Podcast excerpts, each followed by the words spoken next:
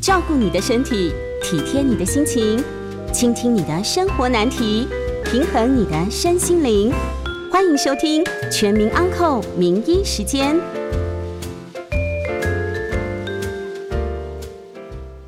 这里是九八新闻台，欢迎收听每周一到周五晚上八点播出的《全民安扣》节目。我是台大神经科杨志超医师。我们今天讨论的主题是神经痛。我们将在半点之后，呃，接听大家的 call in，呃，有相关的问题，欢迎打电话进来。呃，预告 call in 的专线是零二八三六九三三九八零二八三六九三三九八。好，那我们今天会跟各位谈一谈什么叫做神经痛。好呃，我们医生哈常常会碰到许多抱怨疼痛的病人，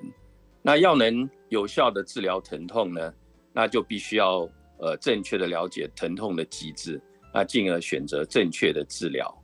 呃，我们都知道说，当我们身体受到损伤的时候呢，我们身体会有许多的所谓痛觉接受器。那当这些痛觉接受器呢受到刺激的时候呢，那它就会引起疼痛。那其实这也是一很重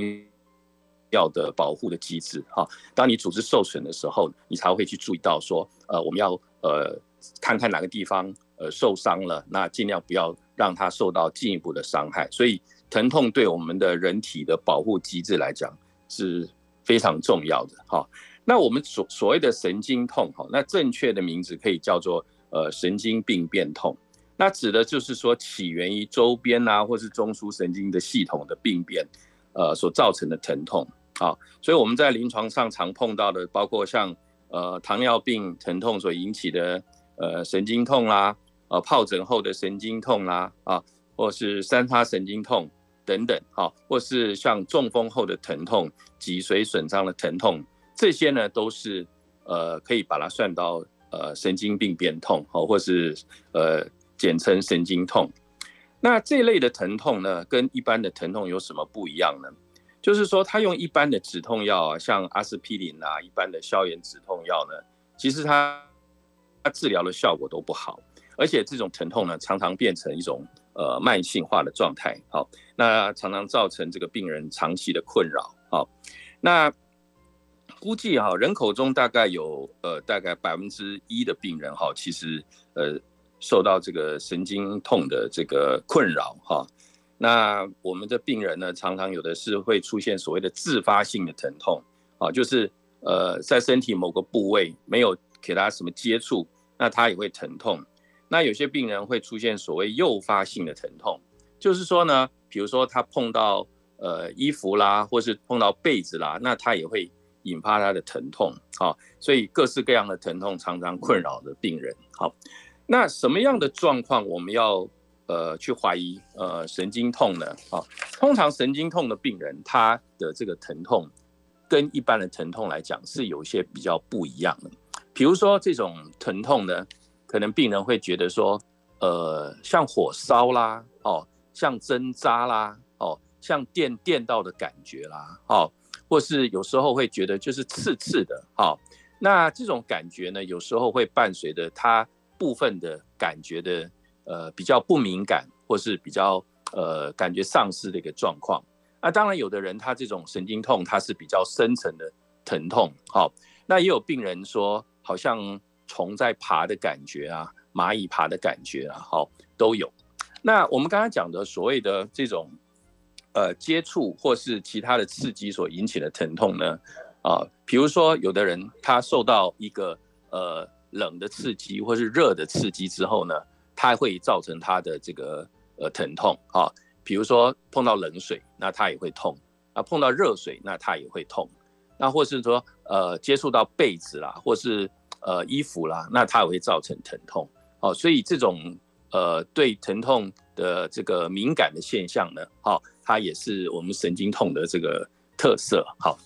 那我们讲到说为什么会造成这个？神经痛呢？如果说我们从它的位置上来看，从周边神经啊到呃中枢神经，其实都可能产生的。好，所以我们就是当然也可以从它的位置去分析它是哪一种的呃疼痛。好，比如说呃，我们讲坐骨神经痛，它可能就是神经根或是坐骨神经呃受到刺激所引起的。那三叉神经痛，那就可能是三叉神经受到一些刺激哦，它造成的这个疼痛。好，那当然也有很多疼痛，它是呃所谓中枢神经来的，比如说中风以后，那它也可能产生疼痛，或是呃中枢神经如果有发炎，像呃多发性硬化症啦啊，或其他的脑部的疾病啦，那或是像那个脑部损伤之后呢，那它都可能造成这个。中枢神经的这个疼痛，好，那简单来讲，我们怎么知道我们自己有神经痛的？我们可以问我们的疼痛，就是说到底是怎么样的一个形态？哈，比如说你的针，你的疼痛呢，有没有像针刺的感觉？哦，这是一个很重要的呃神经痛的一个现象，或是你的疼痛呢，有没有像呃烧烫伤的感觉，或是灼热的感觉？那这也是一种。那个疼痛的这个呃神经痛的一种现象，好，那再来就是说你的那个疼痛有没有像触电的感觉？那这个也是好，或是有点像刺刺的，好像我们睡觉有时候压久了有没有？有时候会有那种刺刺麻麻的感觉，那也是一种神经痛的这个现象，好，那再来就是说你的疼痛会不会因为碰触到衣服呢，或碰到床单呢而加重？好，那这种疼痛我们叫做易感痛。就是说，一般的刺激，这样的刺激碰到衣服或者是碰到床单，理论上它不应该引起疼痛了。可是，在神经比较敏感的状况之下呢，这样的碰触就会呃导致它的疼痛。好，所以如果说有上述的这样子的一个状况的话，你就要怀疑你的疼痛可能就是属于这个神经痛。好，好，那我们讲到说为什么会产生刚才讲的这种神经痛的这个现象？哈。那如果说我们看神经痛的机制的话，大概可以分成几点来说明哈。第一个就是所谓的呃周边神经的一个敏感化，好，这个周边的神经遭受损之后呢，它的这个周边神经会变得非常的敏感，好，那会放出一些呃不该有的这个讯号，好，那可能一般的那个刺激它不会那么敏感，可是这种受损的神经呢，它会变得非常的敏感。这个就是所谓周边神经的一个敏感化，哦，而且呢，这个受损的神经呢，它会产生它的呃神经的性质的这个改变，比如说它这个神经上它会呃多出现了很多呃不正常的这些离子的这种通道，啊，比如说一些钠离子通道啊、钙离子通道啊等等，那它的一些化学的组成也可能改变，所以呢，这个受损的神经呢，它的整个呃，放电的一个情况就不一样了。你可以说它受损的神经就比一般的神经呃比较容易放电，那也比较敏感。这个其实就是它的整个性质，它已经改变了。好，那再来就是说，当你的周边的神经受损之后呢，你的这种不正常的放电一直往呃中枢神经输送，哈，一直送到它的脊髓的那个地方呢，那脊髓跟这些。神经接触的地方呢，也会产生一个神经的一个敏感化的现象啊。那这个敏感化的现象呢，就变成说它的讯号变强了，甚至在周边神经的讯号没有过来的时候呢，它的脊髓也会呃产生一种过度呃放电的现象，那会导致说这个病人就比较容易产生呃疼痛哈，就是甚至他原来的病变他已经呃好了，可是他这神经已经性质改。改变了，这个时候呢，它的中枢神经如果也跟着敏感化的话，那它也会不正常的放电。好，那再来一个原因就是所谓的呃中枢的这个抑制疼痛的功能不足。好，我们知道说，其实我们中枢神经它自己有一些呃抑制这个疼痛的这个作用，可是当你从呃脑部或者脊髓下来的这个抑制的讯号不足的时候呢，那个病人也比较容易。呃，产生疼痛，好，所以呃，就是经过下这些呃机制呢，会导致说，呃，我们的神经呢，变成一个处在一个比较兴奋的状态，那会造成这个呃所谓比较持续的这个神经痛，好，那所以呢，我们要治疗神经痛了，可能它组织的发炎的部分，它已经不明显了，好，那这个时候呢，你如果是只吃一些。一般的消炎止痛药呢，其实对这个神经的这个神经痛的控制呢，可能就没有那么有效了，因为它主要的原因它是神经性质的改变，而不是呢那个发炎还继续的存在。好，所以我们可能呃呃要提醒各位，就是说，当你这个疼痛如果说呃变得比较慢性化，那你也吃了很久的这些所谓消炎止痛药，但是效果都不好的时候呢？那你可能要评估一下，你这个疼痛是不是已经变成一种慢性的这种神经痛了？好，那这样的话，那用药的方式就要做一些改变了。好，那所以我们在治疗这个所谓神经痛的时候呢，他用的药物其实跟我们一般的呃消炎止痛药是不太一样的。好，所以你会看到说，医生在治疗这类神经痛的时候呢，嗯，可能会呃用到一些，比如说是用来治疗。癫痫的药物，好，那为什么用到治疗癫痫的药物呢？其实我们癫痫的药物就是用来，呃，稳定神经的，好，可能对于某些呃离子通道的调控啊，可以让这个神经变得比较稳定，好，不要乱放一些呃讯号出来，也可以说让那个神经呃呃安分一点，不要随便的放出这种兴奋的这个讯号出来，好，所以各位，你如果看到说，哎，医生怎么开一些癫痫的用药给你，那并不是说你真的有癫痫，而是我们把癫痫的用药拿来治疗这个神经痛，哦，这个是很常用的一类的药物。那再来，可能我们会用到一些呃所谓的治疗呃忧郁症的药物，哈。那这些用来治疗忧郁症的药物，可能我们是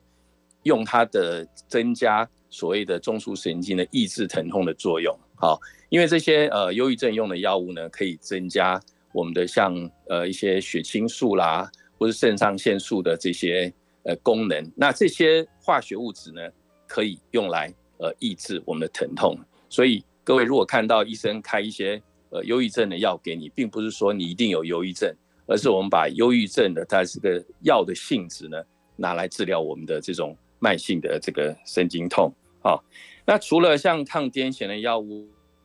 啦，或是这个嗯抗这个忧郁症的药物之外呢，有时候。会用到一些比较少见的，比如说钠离子通道的调节，包括像一些治疗心律不整的药物，哈，或是一些局部的这个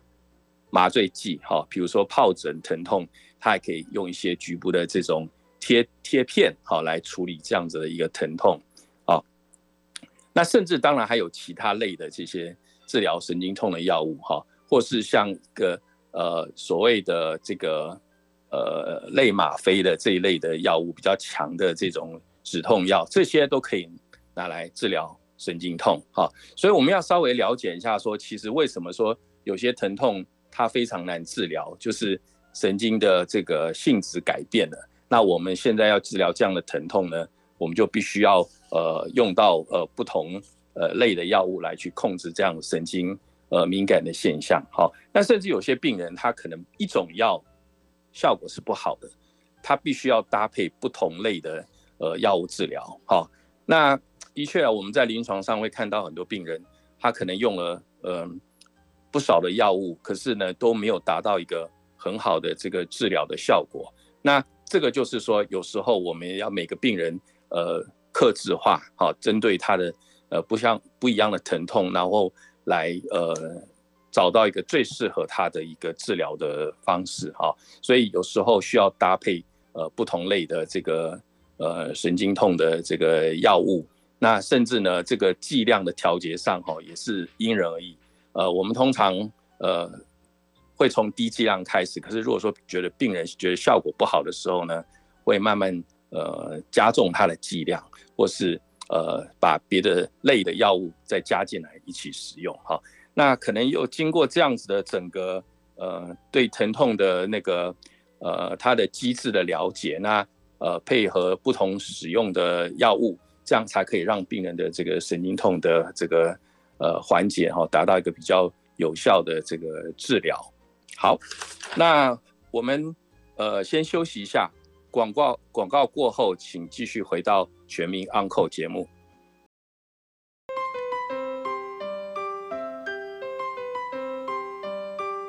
欢迎回到九八新闻台全民 Uncle 节目，我是台大神经科杨志超医师。我们刚才稍微介绍了一些呃所谓神经痛的一些原理。那我们这边就来跟各位谈谈几个比较常见的神经痛的种类哈。首先，我们先介绍一下周边神经所造成的这个神经痛。呃，我们可以拿糖尿病来做一个例子哈。那糖尿病它会引起所谓周边神经的这个病变哈。那它在临床上会也可以造成各式各样的这个呃症状哈。那糖尿病引起的周边神经病变有几种不同的形态了。好，那最常见的是这种呃末端哈对称型的这个多发性的神经病变哈。那病人可能从脚趾头开始呢，会开始出现一些感觉比较迟钝的现象哈，然后慢慢的这个往上窜哈。那这种感觉的异常呢，有时候病人呃不至于说感觉到这疼痛，他只是感觉比较迟钝而已哈。可是也有些病人哈，他是以疼痛型的这个神经病变。来表现哈，所以这些病人呢，可能在脚趾头的部分呢，他会出现一些麻呀、刺啊、痛啊、烧啊，或是这个虫爬的这样子的感觉哈。那当这个病程比较久了之后呢，它会造成呃脚部的一些肌肉萎缩跟肌肉力量减退的现象哈。那如果他的感觉迟钝比较。呃，明显的话哈，甚至脚部受伤，他就没有知觉哈，所以常常会引起一些可能像脚部的溃烂啊等等哈，或者受伤以后造成一些伤口等等哈。那有的时候呢，这个糖尿病它也会造成一一些所谓的呃自律神经的这个病变哈。那可能病人会出现，比如说这个大小便的一些困难呐、便秘啦哈。甚至一些性功能受到影响，好，或是流汗比较少的这个现象，好，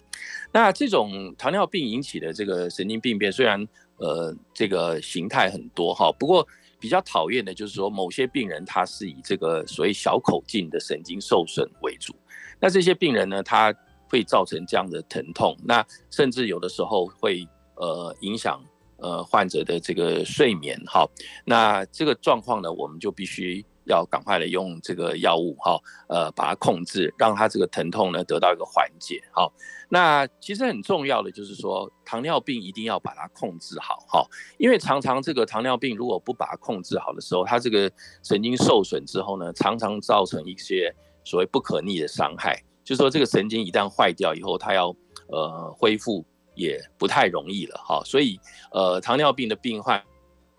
呢，这个良好的血糖控制啦，那良好的这个逐步照顾呢，呃是非常重要的。好，那另外一些像，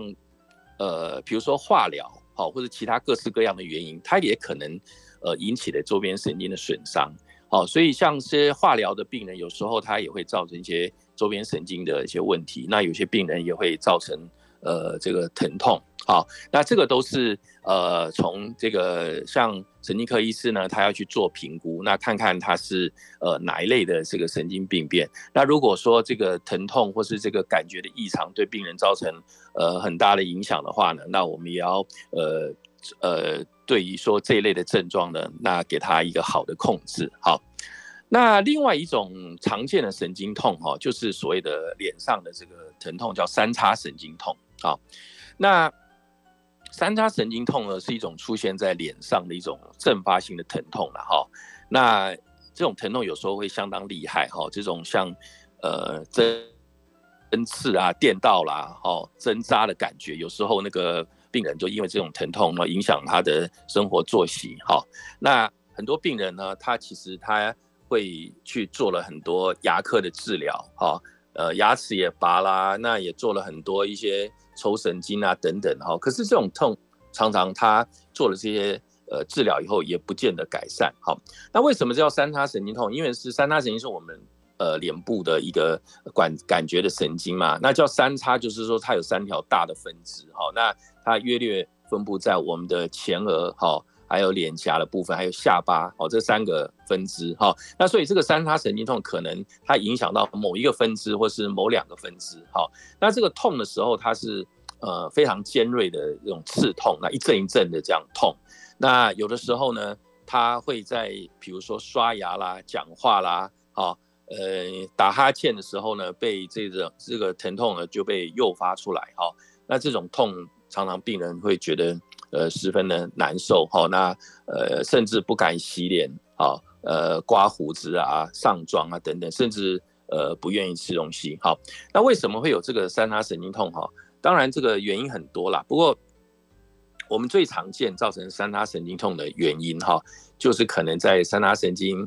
呃被一个弯弯曲曲的血管哈去给它卡到了。那这个神经如果说被这个血管去卡到的时候呢，这个神经可能就会呃不正常的放电，好，那所以会造成这个所谓的三叉神经痛，好，那三叉神经痛的治疗其实当然呃也可以先用一些药物来试试看，好，通常它必须要借助一些所谓抗癫痫的药物，好，来控制这样子的一个神经痛，好，那真的呃不得已的话，那也可以做一些。呃，像手术啊，或其他的一些比较介入性的这个治疗，好，好，那最后一个我们要讲的一个常见的神经痛哈，就是所谓疱疹后的神经痛了哈。那疱疹就是俗话说的皮蛇啦哈。那这个带状疱疹，我们知道说，呃，发生的时候呢，可能在我们的呃身体的一个神经呃分布的区域呢，才呃出现这样的疼痛，然后呢，随后呢，它皮肤上冒出了这些。呃，所谓的疱疹，好一些呃，皮肤会出现一些红疹啊、水泡啦。那可是刚它发生的时候，可能它这个皮肤上的这个水泡哈还没有冒出来，所以一开始疼痛的时候，可能医生没有办法一下就说你是这个疱疹引起的神经痛啊。那有些病人痛个两三天之后，而皮肤的那个呃疹子跑出来了，然后随后呢那些水泡也长出来了，这个时候可能医生就能比较确定说这个就是。呃，带状疱疹所呃所造成的哈，那其实虽然说任何年纪人都可以得到这个带状疱疹然后那其实带状疱疹比较好发于说年纪大啦，或是免疫力比较差的这个病人哈，那有恶性肿瘤的病人哈也比较容易发生。好，那通常啦哈，它这个是在我们的神经分布的区域，通常是一边啊产生这样的一个疼痛啊，然后。呃，在几天之内，这个皮疹就冒出来，然后长水泡等等，哈。那所以通常这个所谓带状疱疹，它不会说呃圈了我们身体一圈呐，一般来讲是呃半边这样子哈。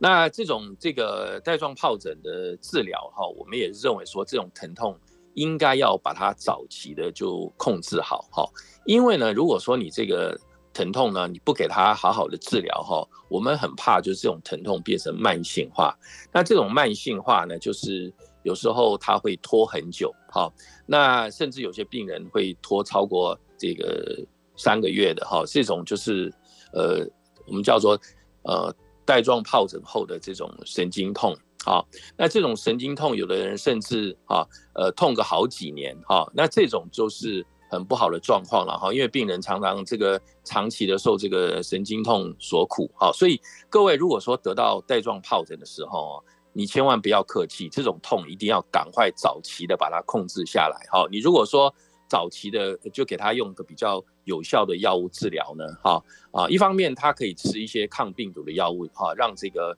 嗯呃病变呢赶快的呃就是病毒赶快呃清除掉。可是对于说这个疼痛呢，我们也必须要早点把它控制好，才不会说像刚才说的，当你这个疼痛的讯号，嗯，太强或太久的时候呢，你会造成你很多这些神经的这个敏感化的现象。好，所以呃，当你有呃带状疱疹的时候，如果说一开始这个疼痛是非常困扰，那你一定要赶快找医生，好，呃，把他这个疼痛。呃，赶快的呃弄下来哈，赶快把它控制好，那才不会造成一个呃慢性的这个状况哈。那当然除了这个三种这些呃我们比较常见的神经痛之外哈，还有各式各样的这种神经痛了哈。那这个就看它呃影响到哪个区域哪个组织，那每个地方它有都有不同的这个临床的这个特色啊，所以医生可能要做一个比较仔细的神经的检查。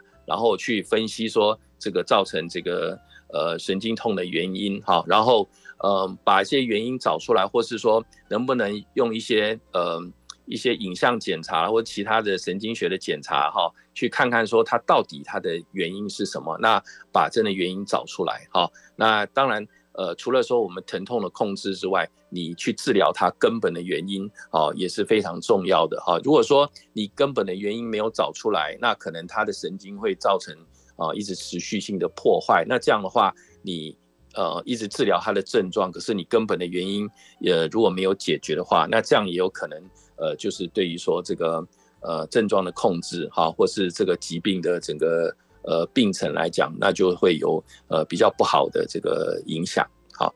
好，那当然这个神经痛这个各式各样，每个人可能他都有一些呃不同的这个严重度啦。好，或是呃不同的感受啦哈。那至于说呃在临床的治疗上哈，是不是说呃嗯怎么样的求医，或是说嗯大家有什么样的经验哈？我想等一下我们可以在呃广告之后呢，好，然后呃接听呃各位的这个呃 call in，然后我们看。大家有什么对这个神经痛的问题呢？好，呃，我们再跟各位呃解释。好，好，那我们这边可能可以呃可以先休息一下哈。那广告后呢，可以接听大家的 call in。好，那可以询问刚才呃描述的这些所谓的神经痛的相关的问题。哈，那我将呃尽量的为大家解答。哈，那 call in 的专线是零二八三六九三三九八零二。八三六九三三九八，好，那我们先休息一下。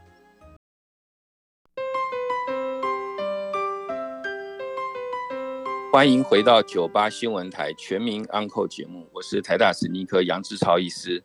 接下来我们开始接听观众的 Coin 电话。那我们的 coin 的号码是零二八三六九三三九八。好，那请问有没有 coin 的？好。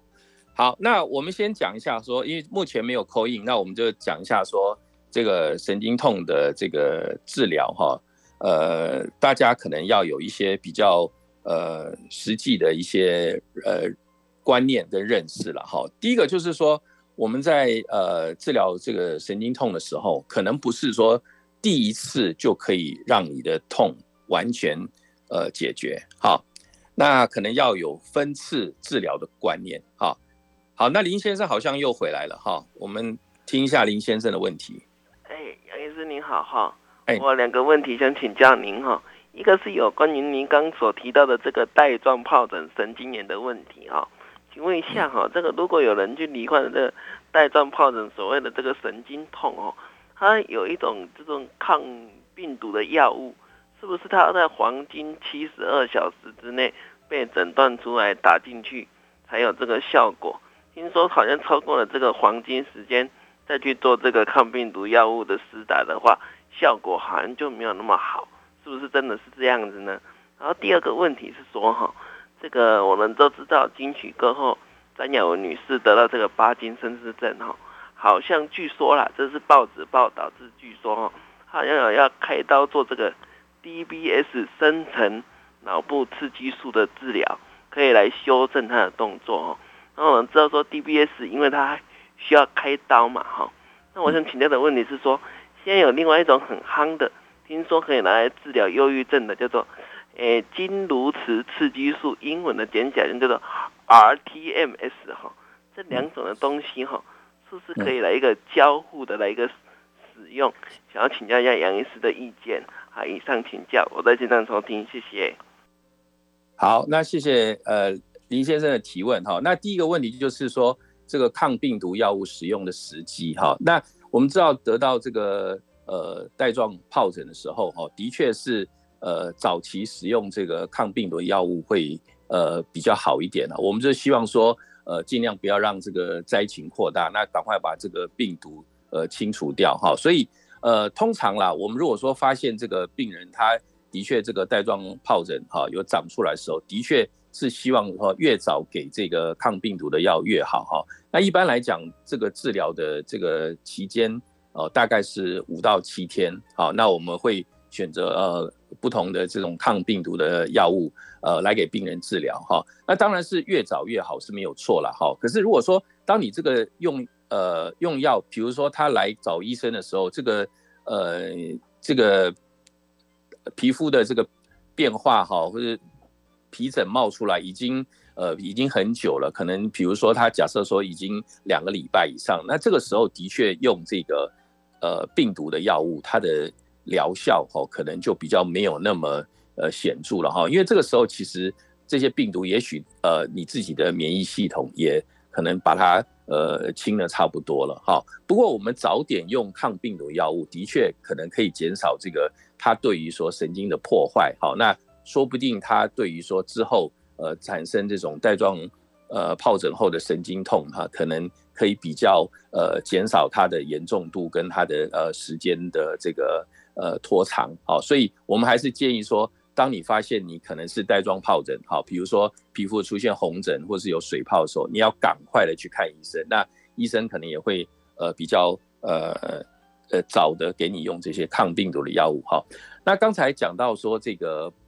巴金森的比较后期的话，哈，那的确啦哈，那个现在 DBS 是一个呃也新的一个治疗方式哈。那这种呃 DBS 呢，其实对于说对于比较呃吃药吃了一阵子之后，它的效果已经没那么好了，或是说出现了一些呃所谓的呃动作障碍比较明显的时候，可能走路行动有困难的时候呢，那这个 DBS 呢的确是一个呃比较呃有效的一个治疗的方法哈。那刚才这位呃林先生有提到说呃一个用电的这个方式哦去电那个脑部的这个呃。呃，组织，然后看看它会不会改善他这个帕金森症哈。的确有人做这样的治疗，可是这种治疗可能它的呃疗效来讲，通常它是呃暂时的，而且它必须要这个反复的去做。那或许他做了之后，他对于他的呃症状有一些呃暂时性的改善，好。可是如果以长期的疗效来讲，哦，那对于说他的呃运动的改善的程度，那么还是所谓的这个。呃，深部刺激呢，所谓的 DBS 这个效果会呃来得好一点。好，那希望这样有回回答到林先生的问题。好，那后续呃，我们还还是可以持续的那个接呃接听呃呃听众的这个来电哈。那我们刚才讲到说，对于这个神经痛的治疗哈，呃。可能不是说，呃，医生一次就可以完全解决你的这个疼痛。好，比如说我们举这个带状疱疹的神经痛，呃，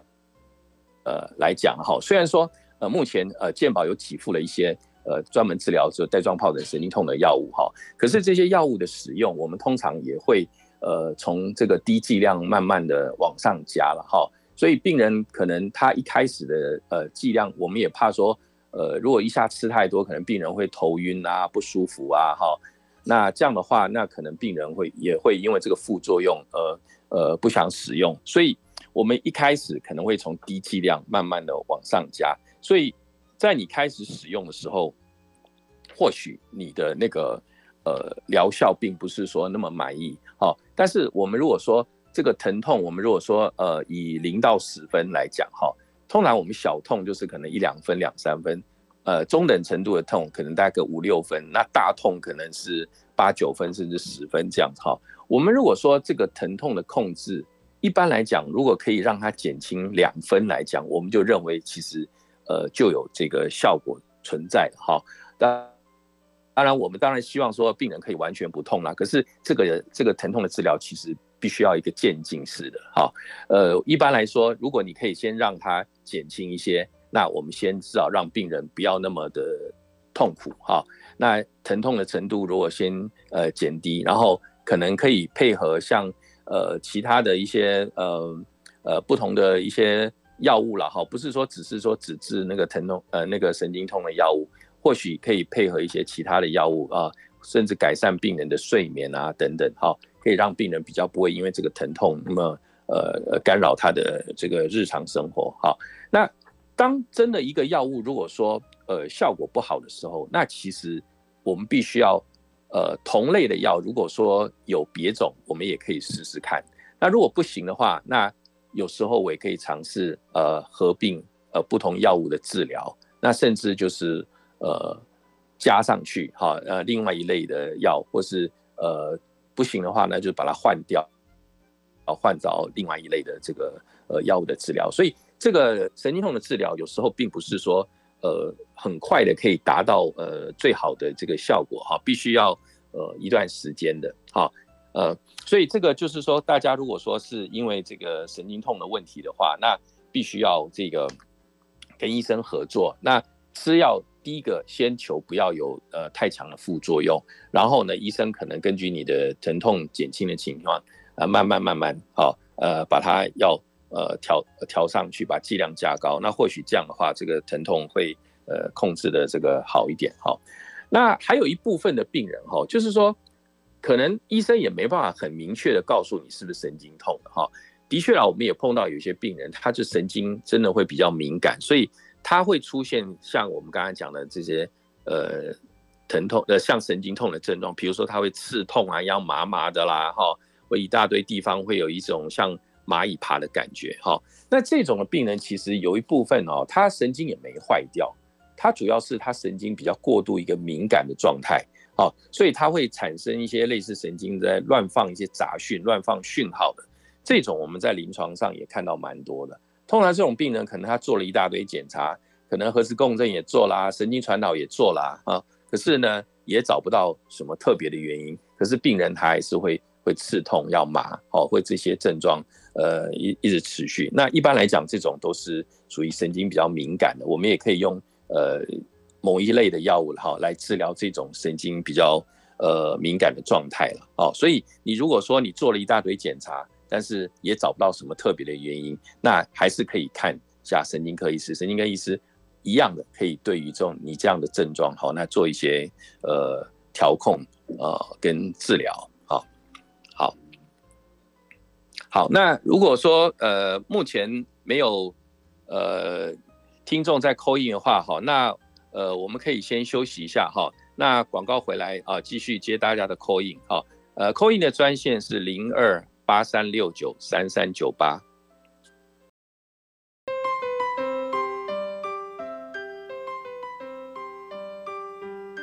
好，欢迎回到九八新闻台全民 Uncle 节目，我是台大神经科杨志超医师。好，那刚才林先生呃呃好像还有问题，是不是？好，那林先生请说。哎，杨医师您好哈，哎，关于您刚有提到这个糖尿病的这个就是疼痛的问题哈，我想请教的问题是说，呃，我们的高血糖除了会让神经本身产生病变以外，它会不会也让我们的这个四肢手脚的这个神经要走的这个路径，就是这个神经的所谓的孔道，因为这个高血糖反而变得更狭窄。所以容易造成这个四肢的手麻，或者是脚麻，或者是痛的问题。以上请教，我在线上收听，谢谢。呃，所谓孔道是这样，因为我们神经哈，在呃我们身体不同的地方，它可能要经过一些一些纤维组织了哈。那的的确有可能，比如说我们在糖尿病的病人哈，呃也比较容易产生所谓的呃这个腕隧道症候群哈。那腕隧道本身，它这个组织就是在我们手腕的地方哈。那有一个线形成像隧道一样的这个组织哈。那神经跟这个肌腱都走在里面哈。那糖尿病本身，它会让你这个神经比较脆弱一点哈。所以，当你本身比如说你肌腱肿胀会压到神经的时候。一般的人可能不见得会产生一些症状哈，可是当你神经比较脆弱，或者说它已经性质有些改变的时候呢，它就比较容易产生一些症状哈。所以你刚才说的，在经过某些孔道，或是说呃经过某些身体特定的组织的时候呢，好，那这个地方呢，可能在它的呃解剖学上的构造比较对，容易对神经产生的压迫哈。那倒不是说糖尿病本身去改变的这个。呃，这些纤维组织或是这些呃呃解剖学上的构造，而是说，在糖尿病本身，这些神经就是比较脆弱的，所以在经过像这些呃特别它有个局限性的组织的时候呢，它比较容易受到损伤哈，比如说晚睡到症候群啊，那或是说在一些比如说在这个膝盖附近啊，哈。或是在这个我们叫尺神经，就是在我们手肘那地方，如果你不小心去压到它，或是说有个姿势去靠到它的时候呢，啊，也容易产生这个神经的受损。好，所以这个糖尿病你一定一定要把它这个血糖尽量控制好，而且呢，呃，避免一些呃神经和外力的这个压迫，这也是十分重要的。好，好，那我们接听一位高先生的这个呃询问。好，高先生。是杨医师，你好。是那个这边想要请教一下，就是因为家人有患病，他是关于的是那个带状疱疹部分。那因为他是四月二十号去注射这个莫德纳，好像隔天开始觉得不舒服，有发生哎这个这个起泡这种情形，然后瘙痒有去抓。那后来更严重是变成到腹股沟有有发生那个叫做哎这个凸起，这个凸起，呃这个好像是就是比较就是那个叫做哎怎么讲，好像是哎那个腹股沟那个地方的那个。意思是说那个什么线，呃，有点忘记那个叫什么线，不好意思，他就是有有有肿大这样子。那那那个肿大之后，那医生就有开说看他皮肤，那就给他那个不必辛嘛。那有有有做擦拭。哦，那那想要请教一下，说因为他当时没有问到说是否要回诊，那因为他看的是外科，哦，因为不太清楚。那第二个问题是说，是不是说，诶，他如果还有一些不舒服，是否要看别的科别？好，那第三个问题是说，那这样的呃，就是家人他有在服用这个维生素 D 呀、C 呀等等胶原蛋白这这些的这个营养食品，那包含益生菌的一些，是不是说有该什么东西要停掉，或者说什么可能要继续加强？这谢谢陈呃，简单来讲了哈，就是说这个如果真的是带状疱疹的话，那因为你说他在。打完疫苗马上就出现哈，这个可能不是说直接说跟疫苗直接相关呐哈，应应该是说一般来讲带状疱疹就是说这个病毒本来就躲在你体内的，可是当你免疫力不好的时候呢，那这个病毒就呃出来作怪，那导致你的那个带状疱疹哈。所以如果说这个病人真的医生确定他是带状疱疹的话，那你说实在就是要赶快去呃。治疗它哈，就要么用病毒的药，要么就是如果很疼痛的话，还是要用到一些这个神经痛的药物哈。那我们说实在来，这个维他命啊这些东西是什么？维他命 D 这些东西，其实对那个所谓的神经痛这个部分，其实作用来讲，其实并没有那么显著哈。就是必须要用我们刚才讲的那几群的这个药物，可能对它的治疗的效果来得好一点。所以如果说你本来就在吃 B 群这些，我们是建议说。你可以继续吃，可是如果说这个疼痛还是呃疼痛难耐的话，那你真的要找神经科医师哈，好好的给你这个呃疼痛的药物。好，好，蔡小姐，请问有什么问题？蔡小姐，我就是皮肤吼，哎，啊去皮肤吼，那忽然间那呢去迄个个做复健呐，那那洗身躯吼。啊，迄款卡扎片会疼，我要甲阮查某囝做，阮查某囝就甲我挂号挂皮肤科，那个万方皮肤科一个查某的皮肤科啊啊，即卖皮肤是打起好起啊，啊，毋过神经疼诶。对，哎，所以像呃这位听众提到的哈，就是说皮肤的确是好了，可是他的疼痛还持续，这个就是典型的那个。带状疱疹后的神经痛，哈，那这种常常就是说皮肤它可能干了，也许会留下一些色素沉积，可是它这个疼痛还是呃持续很久。那这个哈不是说你皮肤好了就没事了，就我们刚才讲的这种里面的神经其实被这个带状疱疹的病毒其实已经伤到了。那伤到之后呢，它的这个疼痛呢有时候会持续很久，哈，所以呢有这样的持续的疼痛哈，就不要客气，你赶快去找。神经科或疼痛科，然后如果是在是呃皮肤好了还是继续痛，那我们就必须要给他这种呃带状疱疹或神经痛的药物，那好好的治疗。好，那我想这个神经痛哈，这个各式各样的每个呃病人可能他自己的遭遇或是呃原因都不太一样哈，所以如果是个长期的这种神经痛对你造成困扰的话，那我会建议说。你就找一个神经科医师，那好好的呃让他评估一下。那我想我们神经科医师都会呃根据您的状况，那给你最好的这个神经痛的这个用药。好，好，那今天很谢谢大家呃 call in 好，那呃主要给各位一个观念啊哈，就是说这个神经痛它的这个用药哈，其实必须要有一个专家来帮你做一些呃调配。好，那。这各式各样的药物可能不是一般的消炎止痛药，那它包括的不同类别的药，像抗癫痫的药物啦、抗忧郁症的药物等等，哈。那呃，唯有像这个对你的这种神经痛做一个好的评估，那呃可以选择最对你最适当的药物，而且这个疗程可能要呃经过一段时间哈，大家对于这个神经痛的治疗哈要有这个呃信心，那也要恒心哈，它可能不是一两次就可以完全解决你的疼痛，那你必须要呃回去。呃，跟这个回诊的时候呢，跟治疗的医师呢好好讨论。